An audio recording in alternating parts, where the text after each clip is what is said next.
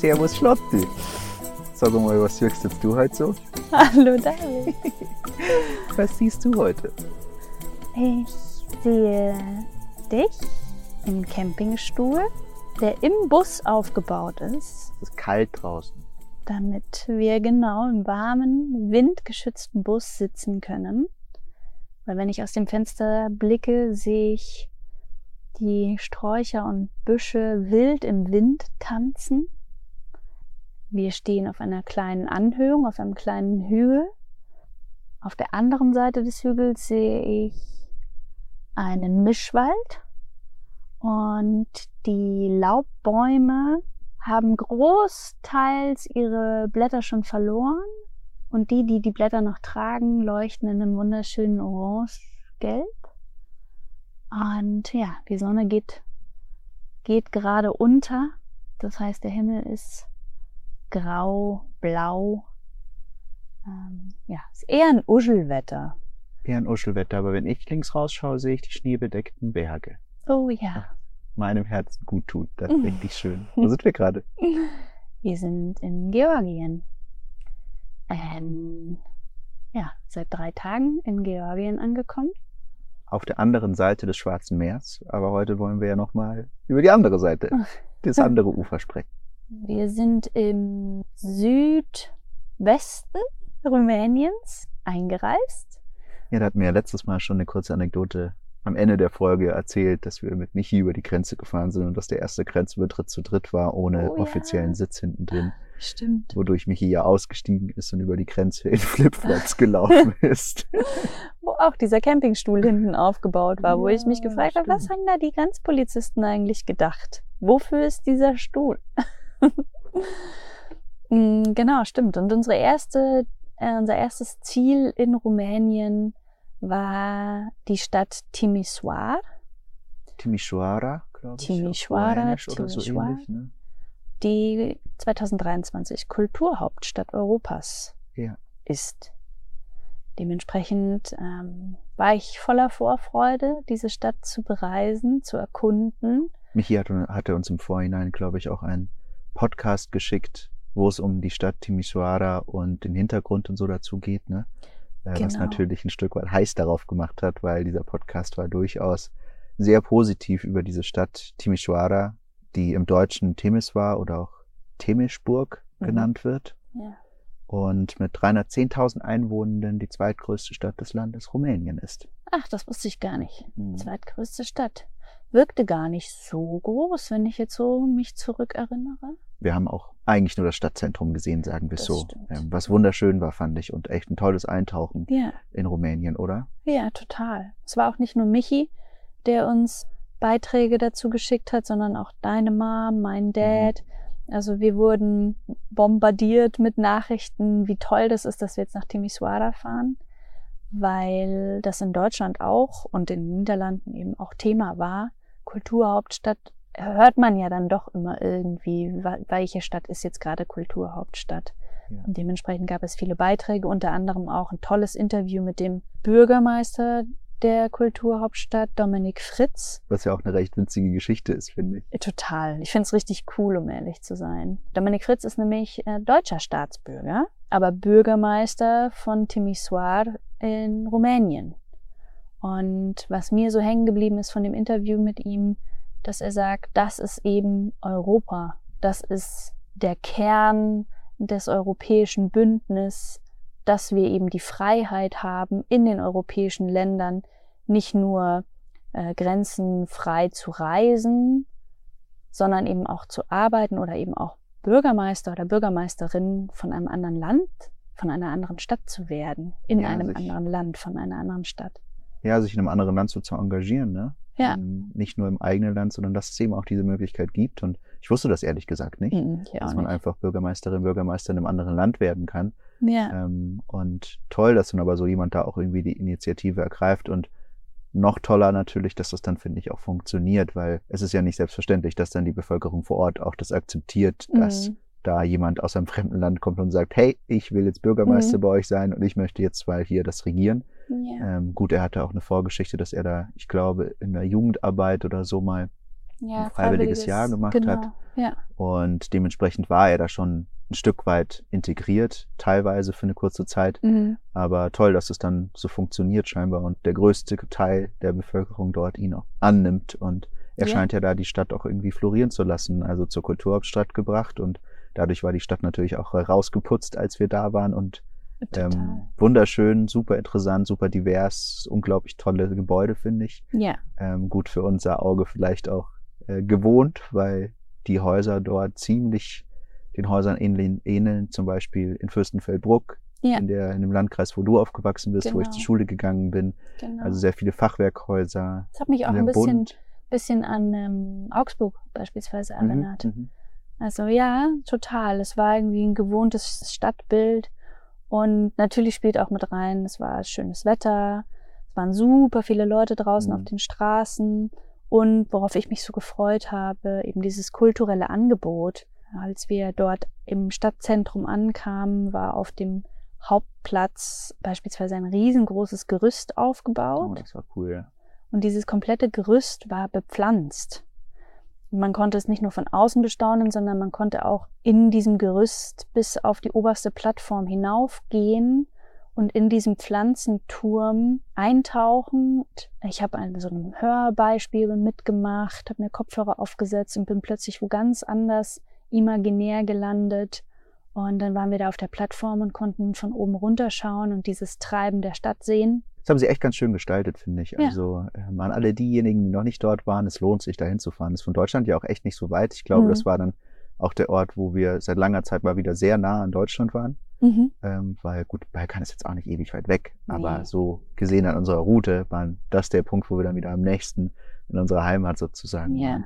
ja. Ähm, also das lohnt sich wirklich dorthin zu fahren, finde ich. Ich fand's richtig schön. Wir beide sind zufällig in eine Fotoausstellung reingestolpert, die wir dann erkundet haben. Das war auch ein ganz cooles Konzept. Fotoausstellung natürlich erstmal spricht's mich an, dich mittlerweile ja auch total. Mhm. Und es war ein junger Fotograf, der das gar nicht irgendwie hauptberuflich macht oder äh, studiert hat, sondern einfach seine Passion vorangetrieben hat und eine Ausstellung gemacht hat über eine Arbeit, die er während Corona aufgenommen hat, über einzelne Charaktere der Stadt Timisoara Mhm. Und mit jeweiligen kleinen Fragebögen, beziehungsweise hat er ihnen die Möglichkeit gegeben, ihre Gefühle während dieser Zeit in Corona äh, zu Papier zu bringen und hat sie dann an Orten porträtiert, die sie mit dieser Zeit in Verbindung setzen. Aber das coole Konzept, auf was du, glaube ich, auch gerade Mhm. hinaus wolltest, war, dass der Raum total dunkel war und eigentlich kaum Licht da drin. Mhm. Und beim Eingang hat man eine Stirnlampe von ihm in die Hand gedrückt bekommen konnte sich die auf den Kopf setzen oder auch in der Hand halten, wie auch immer, und hat dann mit dieser Stirnlampe sozusagen und dem Lichtkegel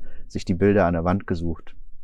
Ähm, hatte ich so noch nicht gesehen, fand ich ein super schönes Konzept und ähm, ja, dadurch, dass man dann nur in diesem Lichtkegel irgendwie gesteuert war, hat man sich erstens total auf diese einzelnen Fotografien konzentriert und Mhm. hat gar nicht nach links oder rechts geschaut, weil man einfach nichts gesehen hat. Ja. Und das fand ich das eine Schöne und anknüpfend an das Motto der Stadt, wo es mehr oder weniger darum geht, erleuchte die Stadt oder das Mhm. Licht wurde gefeiert, wird gefeiert, weil Timisoara, Timisoara, Timișburg, wie auch immer, ähm, 1884 die allererste Stadt in Europa war, die Straßenlaternen aufgebaut und Ja. erleuchtet hat. Ja. Was ich einen netten Fun Fact irgendwie finde, was mir so nicht bewusst war oder wo ich auch nie drüber nachgedacht habe, wann wurden eigentlich Straßenlaternen aufgestellt, aber wie wichtig Straßenlaternen eigentlich für, für Städte sind, für uns sind, ne? das gewisse Sicherheitsgefühl und auch Sicherheit einfach schafft. Total. Fand ich das äh, ganz schön, dass das selbst in dieser kleinen Ausstellung dann irgendwie von ihm aufgegriffen wurde. Thema war. Ja, es war richtig schön. Vor allem, dass das Thema der Kulturhauptstadt in dieser Ausstellung aufgegriffen wurde, haben wir in dem Moment, als wir durch die Ausstellung gelaufen sind, ja gar nicht gewusst, sondern das Nein, war erst ja. im Nachhinein dann dieser Aha-Effekt. Und ja, generell finde ich Timisoara, wie gesagt, eine sehenswerte Stadt, unglaublich schön und divers, aber ich muss auch sagen, das meinte ich vorhin schon zu dir, dass ähm, die Stadt nicht repräsentativ für den Rest Rumäniens ist oder den Großteil der Rumäniens, was wir gesehen haben, was wir Ja. erleben durften, weil die Stadt für mich, auf mich schon sehr wohlhabend, sehr schnieke, sehr herausgeputzt gewirkt hat. Klar, ist die Kulturhauptstadt, da wurde bestimmt auch eine Menge Geld dafür in die Hand genommen, ähm, um sie in einem guten Licht dastehen zu lassen. Aber trotzdem, finde ich, muss man das schon sagen, dass die Stadt nicht repräsentativ für viele Teile Rumäniens sind, durch die wir gefahren sind. Ja, wo sind wir hingefahren danach? Was haben wir gemacht? Ja, wir sind von der Stadt, der großen Stadt, äh, hat es uns in die Natur gezogen. Es war ja sowieso klar, dass wir in Rumänien auf jeden Fall die Karpaten bereisen wollen. Unser Haupttraumziel. Und ähm, haben recherchiert, was macht Sinn, dadurch, dass wir Michi ja auch zehn Tage später wieder an einer Stelle abgeben mussten, von der er wieder weiterreisen konnte, zurückreisen konnte. Und haben dann ein bisschen diskutiert, sind dann aber zum Glück deinem Rat gefolgt und sind in den Retezat Nationalpark gefahren. Das war unglaublich schön. Erstmal der Weg dahin von der Stadt, vom flachen, mhm. eher dann ins hügeligere, ins ja, mehr bewaldete Region und dann zu diesem Nationalpark, der auch der allererste Nationalpark des Landes ist. Mhm. Der wurde 1935 gegründet. Mhm. Ähm, genau, liegt im, im Süden der Karpaten. Wunderschön, wirklich. Ich war beeindruckt. Und gerade was du gerade beschrieben hast, auch, auch dieses darauf zufahren. Ich finde das sowieso immer so schön, wenn man auf ein Gebirge zufährt, dass man von dieser Ebene mhm. in Hügeligeres kommt und sich das immer mehr steigert, immer mehr steigert und dann steht man da vor diesem, ich glaube, 3000, um die 3000 Meter hohen Gebirge. Das war wirklich unglaublich wunderschön. Wir haben uns ja erstmal darauf zubewegt und haben davor geschlafen, weil wir am nächsten Tag früh den Aufstieg mhm. beginnen wollten. Mhm. Und das würde ich gerne noch erzählen. Ja. Die Nacht davor weil wir ja dann schon in den Karpaten waren, war es natürlich wieder aufregend und spannend. Wie wird es? Rumänien hat die höchste Bärenpopulation Europas. Ja. Again Bären. Again das Bären. Uns irgendwie auf dieser Total. Es sind ähm, schätzungsweise 7000 Bären, die in Rumänien leben. Die Wahrscheinlichkeit, dass man in einen Bären reinläuft oder dass man einen Bären sieht, ist dementsprechend höher als in anderen Ländern. Mhm. Ähm, und natürlich hatten wir die Frage, wie wird es, wenn wir dort dann in den Karpaten schlafen? Vor allem mit Michi, der im Zelt schläft.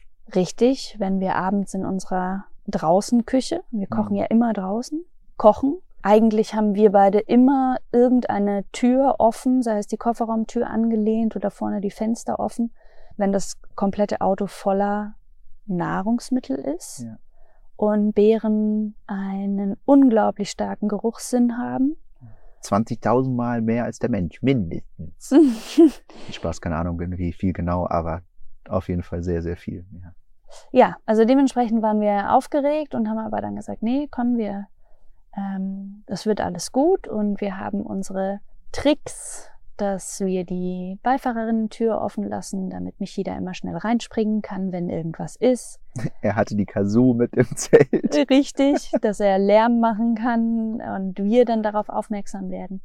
Naja, auf jeden Fall äh, haben wir dann was Schönes gekocht, standen dort abends und du und ich sind nochmal los, weil wir abspülen wollten an einem Fluss, der ein bisschen weiter weg war. Ja. Und es war auf jeden Fall schon dunkel zu dem Zeitpunkt. Es war dämmernd. Ja. Und auf dem Weg zum Wasser haben wir ein anderes Camperpaar getroffen und kamen total nett mit denen in Schnack, mhm. Rumäne, mhm. die uns äh, eine ganze Liste, die haben uns zwei Zettel vollgeschrieben mit Tipps, was wir denn alles machen können. Sie haben ab Rumänien. dem Punkt eigentlich unsere Planung übernommen, unsere Reiseroute. Ja, stimmt, ja, eigentlich schon. Ja, also ein großes Stück haben Sie echt unsere Reiseroute geplant. Danke dafür. Plötzlich hörten wir aber Michi rumschreien. Und so, okay, was geht da? Was geht bei ihm? Fuck, die Bären sind da. Ja, ich dachte echt so, scheiße, jetzt, was, jetzt ist da einer. Aber Pustekuchen, es war der kleine Freund und Helfer des Bären, der Fuchs.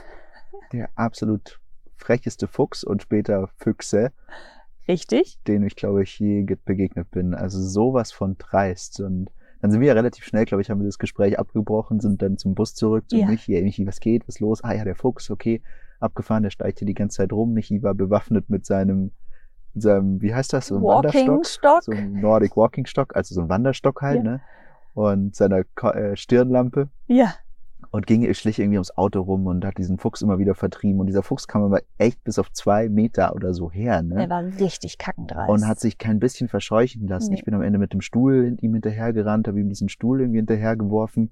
Und ähm, dann kamen aber bei dir, du standest noch hinten bei der Küche, Mhm. zwei weitere ran, oder? Es war wahrscheinlich eine Fuchsmama mit ihren beiden Jungen Ja. und sie haben es immer wieder versucht. Und das war aber ja auch schlau, ne? Vorne uns ablenken und dann von hinten ankommen. Ja, absolut. Das ist uns ja schon mal passiert. Also, es ist echt. Und vor allem kaum hatten wir sie dann vertrieben oder halbwegs gemeint vertrieben zu haben, hörte man plötzlich aus dem Dunkeln von weiter weg einen Schrei. Und dann haben sie es wohl bei den anderen, bei diesem Paar, was wir davor getroffen hatten, mit denen wir gesprochen hatten, auch nochmal Oh, probiert. Die ja. haben sich unglaublich erschreckt vor dem Fuchs. Ähm, ja, und so ging das dann irgendwie noch ein paar Minütchen weiter, dass die Füchse Das immer es wieder versucht haben. Und ja, zum Glück waren es nur Füchse und kein Bär. Auf jeden Fall. Auf Ja. jeden Fall. Entspannt essen konnte man trotzdem nicht. Auf jeden Fall äh, war das eine aufregende Nacht. Die erste Nacht in den Karpaten. Mhm. Und am nächsten Morgen sind wir ins Rettezat-Gebirge aufgestiegen. Das Wetter war nicht so nice. Boah, ehrlich gesagt gar nicht. Es hat die meiste Zeit geregnet, aber ich fand, das hat gar nicht so viel zur Sache getan. Wir sind dann da ähm, mit dem Auto, mit dem Auto noch, weiß ich nicht, 20 Minuten weiter Mhm. äh, so eine Schotterstraße hochgefahren und sind dann erstmal ziemlich lang über so einen steinernen Feld, äh, Forstweg oder so gelaufen, bis es dann plötzlich links mitten in den Wald reinging Über über so eine Holzbrücke. Genau, unglaublich schöne Holzbrücke, wo schon alles gestrotzt hat vor Grün. Überall wuchsen verschiedene Arten von Farnen, Mhm. überall plätscherte es. Es war unglaublich feucht und nass und natürlich nicht nur wegen dem Regen, sondern einfach, weil dort alles auch mit unglaublich viel Wasser gespeist Ja. ist und Gebirgsbäche donnerten darunter. Ja. Und dann tauchte man in diesen unglaublich dichten Fichtenwald ein. ich glaube, ich weiß nicht, ob es ein Fichtenwald war, aber einen unglaublich dichten, diversen Wald. Ja, oder? es waren wahnsinnig viele verschiedene Pflanzenarten, Mhm. wie du sagst. Wir hatten nachgelesen, dass mehr als ein Drittel aller Flora, die es in Rumänien gibt, dort im Rettezat vorkommt. Und so hat das da schon, finde ich, in den unteren Ebenen, also noch in der, unterhalb der Baumgrenze sozusagen, Ja. schon gewirkt. Und natürlich, wenn man nach oben geschaut hat, war, war es nicht unbedingt ein Mischwald, sondern eher ein Nadelwald. Urwald aus ja. Nadelhölzern, aber Ja. der ganze Boden war übersät von unzähligen, unglaublich unterschiedlichen Pflanzenarten. Also so viele unterschiedliche Blattformationen. Dann gab es auch noch Blüten, obwohl es schon relativ spät im Jahr war. Ja. Also das fand ich war wirklich faszinierend und da. das war echt toll. Und wie du sagst, dass es halt auch so nass war. Nicht nur von oben, sondern das ist überall gab es kleine Bachläufe. Wir sind zwischendrin noch an so einem kleinen Tümpel angekommen, was total lustig war, weil äh, auf der anderen Seite dieses Tümpels standen drei so Menschen mit so Regenponchos, Ja, so rote Regenponchos, sah echt aus wie so ein Männlein steht im Wald. ja, schon. und ähm, guckten den Wassertropfen auf dem, auf dem Teich zu. Und also es war so divers von der, von, von der Beschaffenheit auch. ja. Und zwischendrin riesige Felsbrocken, die einfach so in der Landschaft rumlagen, in Anführungsstrichen, mit Moos bewachsen. Also richtig, richtig toll. Und ich weiß gar nicht, ob das, ob das zu einem dieser ursprünglichen Urwälder in Rumänien zählt, das Rettezat-Gebiet. Ich meine schon. Ich meine auch. Weil so wirkt es, finde ich auch. Es wirkte plötzlich wirklich, als ob du in so einem richtigen, uralten, naturbelassenen Urwald Ja. bist. Also das war wirklich ziemlich, ziemlich beeindruckend. Total. Und es hörte dann irgendwann auf zu regnen. Mhm. Das hat uns auch dazu bewegt, dass wir weitergehen. Mhm. Wir hatten ähm, uns eine Route rausgesucht, ähm, hatten uns aber offen gehalten am Anfang, dass wir die abbrechen und zurückgehen, wenn es zu nass wird. Aber es hat Und- aufgehört. Wenn wir zu angestrengt sind, weil es schon auch eine lange, lange Route war. Total. Wir sind sie aber gegangen bis zum Schluss, ähm, obwohl die letzte halbe Stunde, Stunde schon gut zäh war. Aber es hatte sich auf jeden Fall gelohnt, fand ich, nachdem wir dann eben diese Baumgrenze überschritten hatten und dann, ich weiß nicht, auf wie viel Metern Höhen wir dann waren, aber dann wurde dieser dichte Urwald abgelöst von eigentlich überwiegend, ich meine, es waren Blaubeeren und Eiben. Ähm, und da sind wir dann erst nochmal zwei, drei Stunden durchgelaufen, bis wir dann auf diesem wunderschönen Bergsee, diesem glasklaren Bergsee oben ankamen, wo wir Ja. dann auch Brotzeit gemacht haben. Und ähm, gerade diese Region oder dieses Gebiet habe ich, konnte ich mir so gut vorstellen, wie da Bären durchturnen und was uns natürlich auch die ganze Zeit ein bisschen gestresst hat. Ja. Nicht das entspannteste Wandern, darauf sind wir schon mal in einer Folge irgendwann eingegangen, aber ähm, es war eine unglaublich schöne Landschaft da oben, fand ich wirklich richtig, richtig toll und selbst diese eigentlich so karge Landschaft oberhalb der Baumgrenze war, wenn man genau hingeschaut hat, so bis auf Kniehöhe sowas von divers und so ultra viele unterschiedliche Pflanzenarten. Ja, wir sind auf äh, knapp nur 2000 Meter hochgelaufen. Ah, ja, ja. Aber haben bei ungefähr 1000 Metern gestartet. Mhm. Dementsprechend haben wir, sind wir auch gut steil nach oben gelaufen. Ah, das war richtig schön. Das war wirklich ein richtig toller Start und ähm, hat, ähm, hat mir auch das gezeigt, wie ich es mir vorgestellt habe, so ein Stück weit. Ja. Beziehungsweise hat es das wahrscheinlich auch noch übertroffen, weil ich war noch nie in meinem Leben in einem Urwald. Hm, Oder in den Karpaten. Ja. ja. So habe ich mir die Karpaten vorgestellt, ein Stück weit. Das sind ja die Karpaten. Ja, Ja. genau meine ich.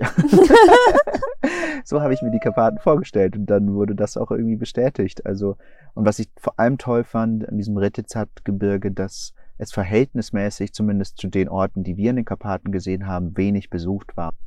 Ja, und dann sind wir von diesem unglaublich tollen grünen Nationalpark in die nächste Stadt gefahren, nach Sibiu. Sibiu wird auch Hermannstadt genannt. Und haben dort eine recht schöne, äh, schönes Erlebnis gehabt, weil wir dort auf einen Markt gegangen sind und äh, uns dort mit leckeren Heidelbeeren und Obst und Gemüse anderem eingedeckt haben. Und das war, das war mega schön, einfach so ein Markterlebnis nochmal zu haben. Und neben dem Markt war eine alte Kirche und auf dem Kirchplatz waren lauter Handwerker, es waren nur Männer, richtig, die auf der Zunft waren. Sagt man das? Auf der Brumpft, Auf der Brunft, auf der Zunft, auf der Walz. der Walz.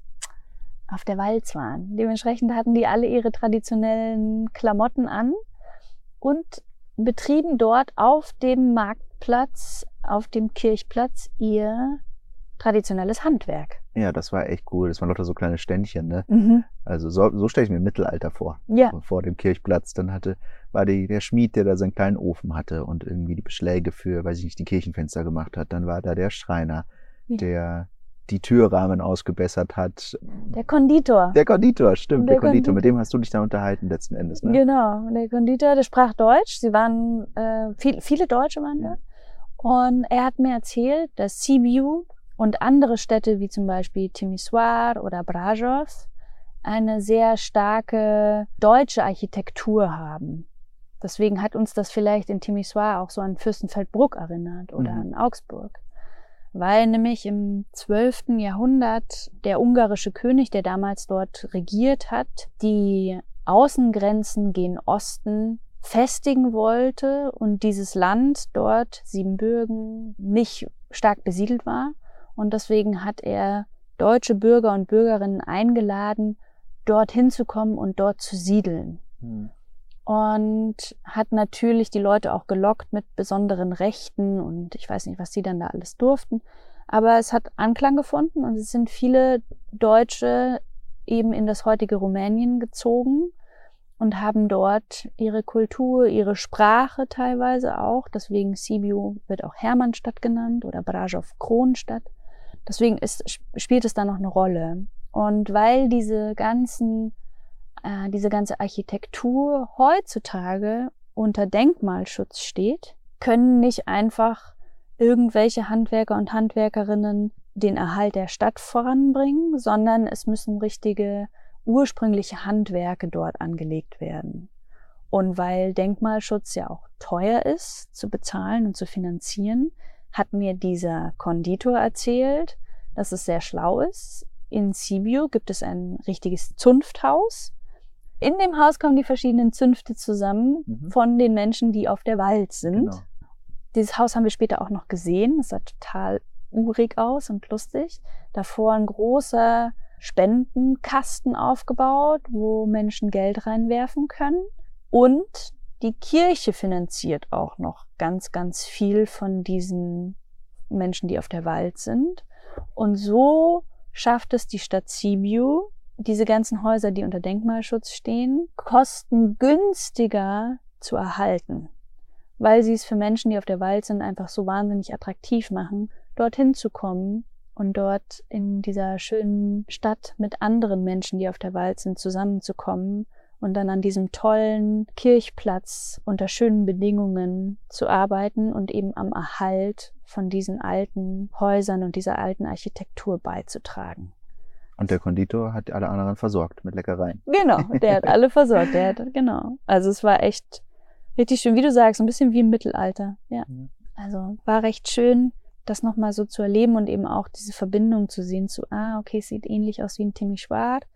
Wie du aber gesagt hast, alles, was dazwischen liegt, also die Dörfer, die wir gesehen haben, ja, eher runtergekommen und eben nicht so. Und dieses Paar, was wir in Retezat kennengelernt haben, die ja unsere Tour geplant haben, mhm. die haben uns empfohlen, dass wir auf jeden Fall auch über den Transfagarashan Straße fahren sollen. Transfagarashan muss man erstmal lernen auszusprechen. Oft falsch gesagt. ähm, ist eine Straße, die das ist ein Pass eigentlich, oder? Eigentlich ist es ja nur ein Pass. Ein Pass über eine riesige Bergkette drüber. Ja. Über, Faraga, über Faragajan. Ja. Richtig? Trans Faragajan. Trans Faragajan. ja, also über die transsilvanischen Alpen. Der Pass hat seinen höchsten Punkt auf 2040 Meter. Mhm. Das heißt, es ist schon beeindruckend. Aber es war auch ziemlich krass, weil es war halt voller Menschen. Voller Autos, muss man sagen, oder? Ja, absolut. Es war vollkommen zugestellt mit Autokarren eigentlich. Ja. Ähm, vielleicht zwei Gründe. Einerseits natürlich schon fast oder eine unglaublich atemberaubende Landschaft. Ja. Ob man jetzt Straßen ästhetisch findet, ja oder nein, aber wie diese Straße sich in mehreren S-Sinn, in, in, S, in einer riesigen S-Form sozusagen ja. über diesen Berg legt, ähm, ist schon, schon ästhetisch, finde ich, schon wunderschön und man hat natürlich einen unglaublichen Blick von da oben. Noch dazu kommen die Bären, die dort scheinbar überall an den Straßen stehen und leider viele Leute sie auch füttern. Ähm, mhm. Und noch dazu kommt eben, dass diese Straße, ich glaube, du meintest das, dass die nur vier Monate im Jahr überhaupt befahrbar ist. Yes. Und sonst liegt einfach zu viel Schnee, es ist zu kalt, es ist zu gefährlich und deshalb nutzen in diesen vier Monaten natürlich unglaublich viele Menschen die Chance, um dort einmal rüberzufahren. Von November bis Juni ist sie gesperrt. Ah, Kann ja. man nicht rüberfahren, ja. ja. Also es ist schon eine atemberaubende Landschaft und deshalb wollten wir uns das, glaube ich, auch nicht entgehen lassen. Und ja. auch wenn da viel los war, war es eine interessante Fahrt, vor allem mit Hotto, der jetzt nicht so der Stärkste ist, nee. ähm, sich da hoch zu, zu mühen, zu griechen. Aber vor allem fand ich dann toll, als wir diese Straße mehr oder weniger hinter uns gelassen haben, die ganzen Massen die sich auch eigentlich nur in einem kleinen Teil mhm. aufgehalten haben und dann dort mhm. Fotos zu machen, was weiß ich. Als wir die hinter uns gelassen haben und eine Wanderung gemacht haben, die Michi rausgesucht hatte, mhm.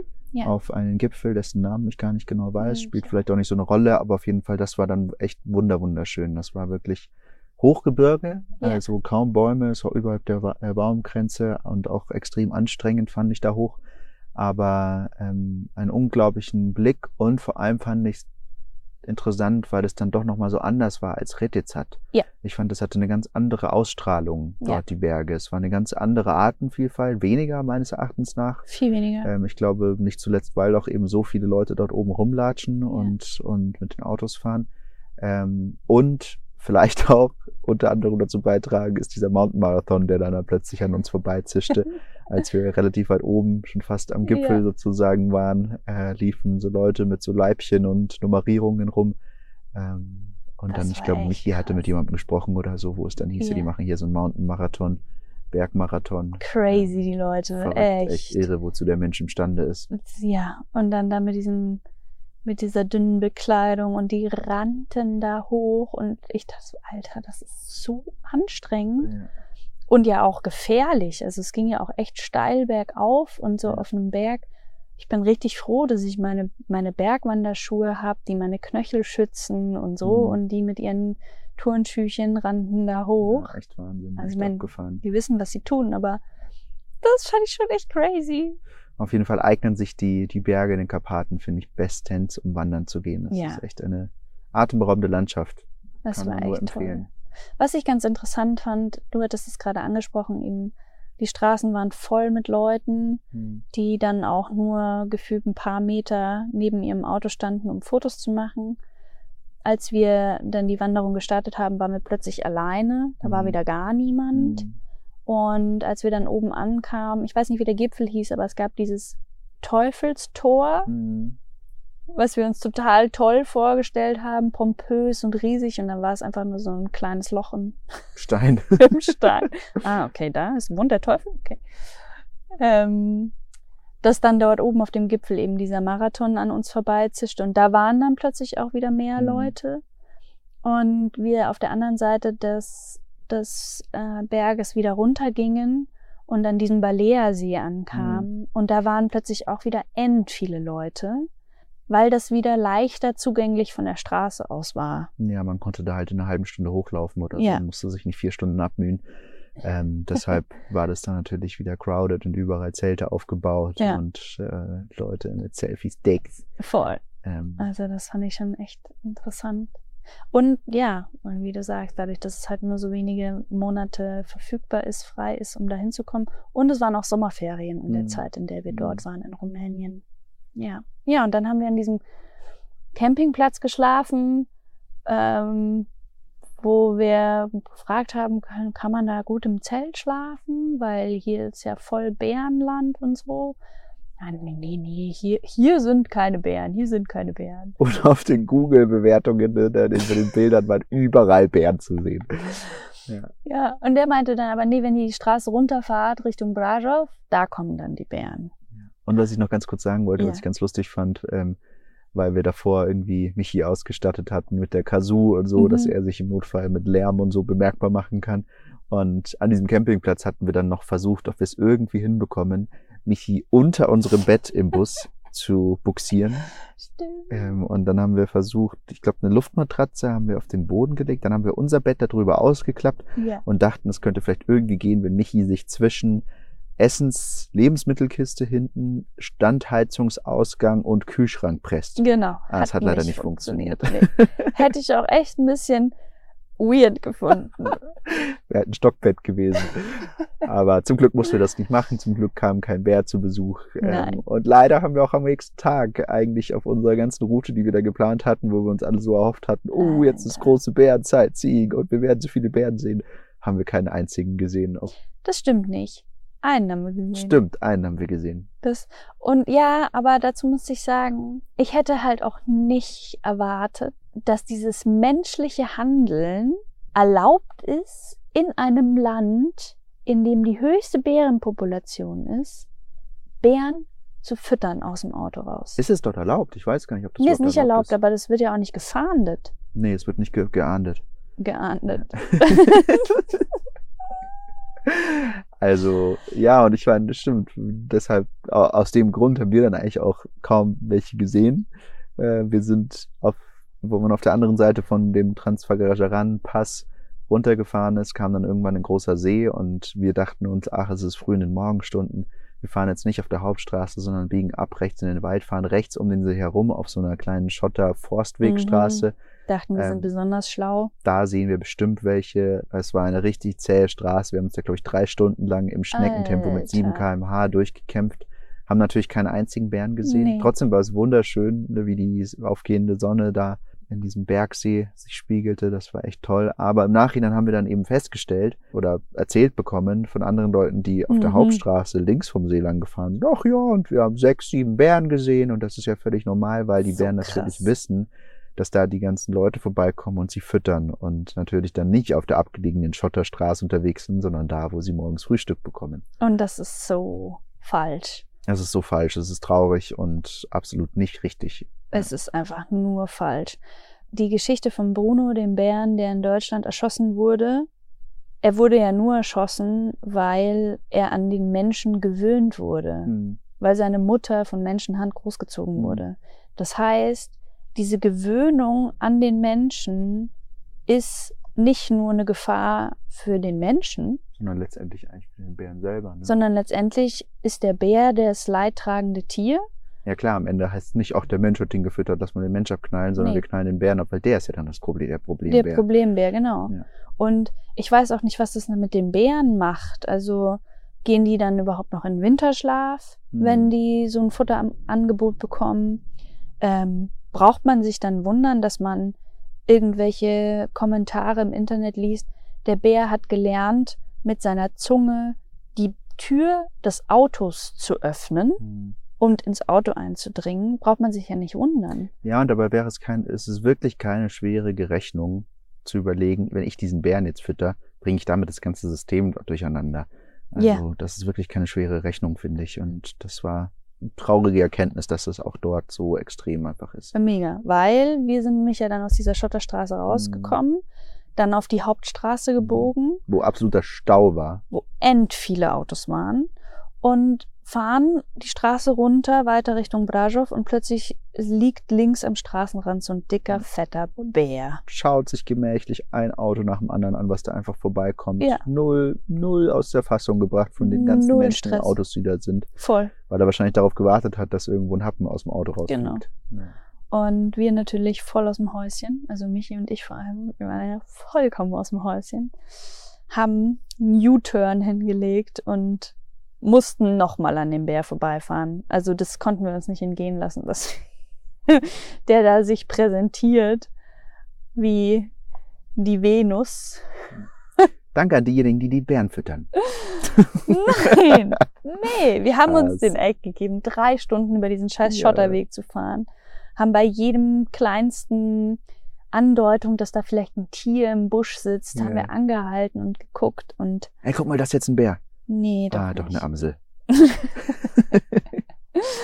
Nee, also das war echt krass. Das war echt krass und wir wurden später dann auch noch so ein bisschen beschmunzelt, so von wegen, was, ihr habt nur einen Bären gesehen? Mhm. Ja, traurig. Echt richtig, richtig traurig. Einmal haben wir dieses Graffiti gesehen. Äh, da hat ein Künstler, eine Künstlerin einen Bären an einer Hauswand gemalt und daneben geschrieben, irgendwas, äh, Please don't feed me. naja, Homo sapiens. Ziel war ja, nach Brajow zu kommen, weil wir ähm, Michi dort wieder abgegeben haben. Ja, Ja, haben noch so ein paar andere Dinge erlebt, die vielleicht nicht aber unbedingt hier in dem Podcast sein müssen. genau. Haben viel Karten gespielt, viel Romy gespielt. Vielleicht noch zu Brajow kurz, auch irgendwie eine ganz schöne Stadt, aber dadurch, dass Brajow, denke ich mal, meines Erachtens nach das Zentrum des karpatischen Tourismus ist, Mhm. extrem voll. Gut, es mag auch daran gelegen haben, dass dazu an dem Wochenende, wo wir dort waren, oder an den Tagen, wo wir dort waren, auch noch ein Jazzfestival war. Aber ähm, auch in der Nähe dieses Graf Dracula Schloss, Mhm, Schloss Bran. Schloss Bran, was überhaupt nicht das Schloss ist, wo Dracula überhaupt war. Das ist ein Fake, das ist ein Nachbau. Ja. Aber trotzdem fahren da alle hin.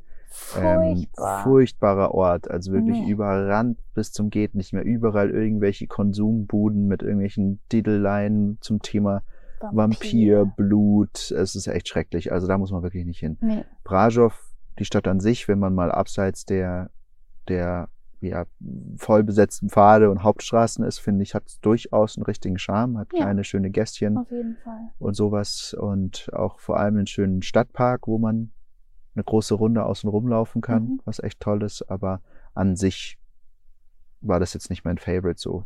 Nee. Nicht unbedingt.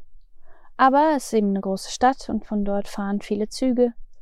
Und das hatte den Vorteil, dass Michi von dort aus abreisen konnte und wir so wunderbare zehn Tage mit Michi hatten. Das war schön.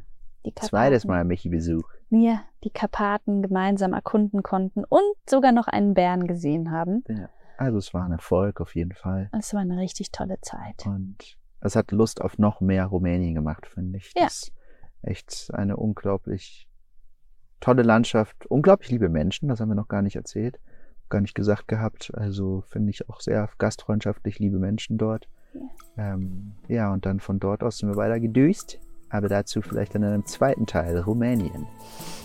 Oder? Auf jeden Fall. Machen wir so. Danke, Dad. Danke dir.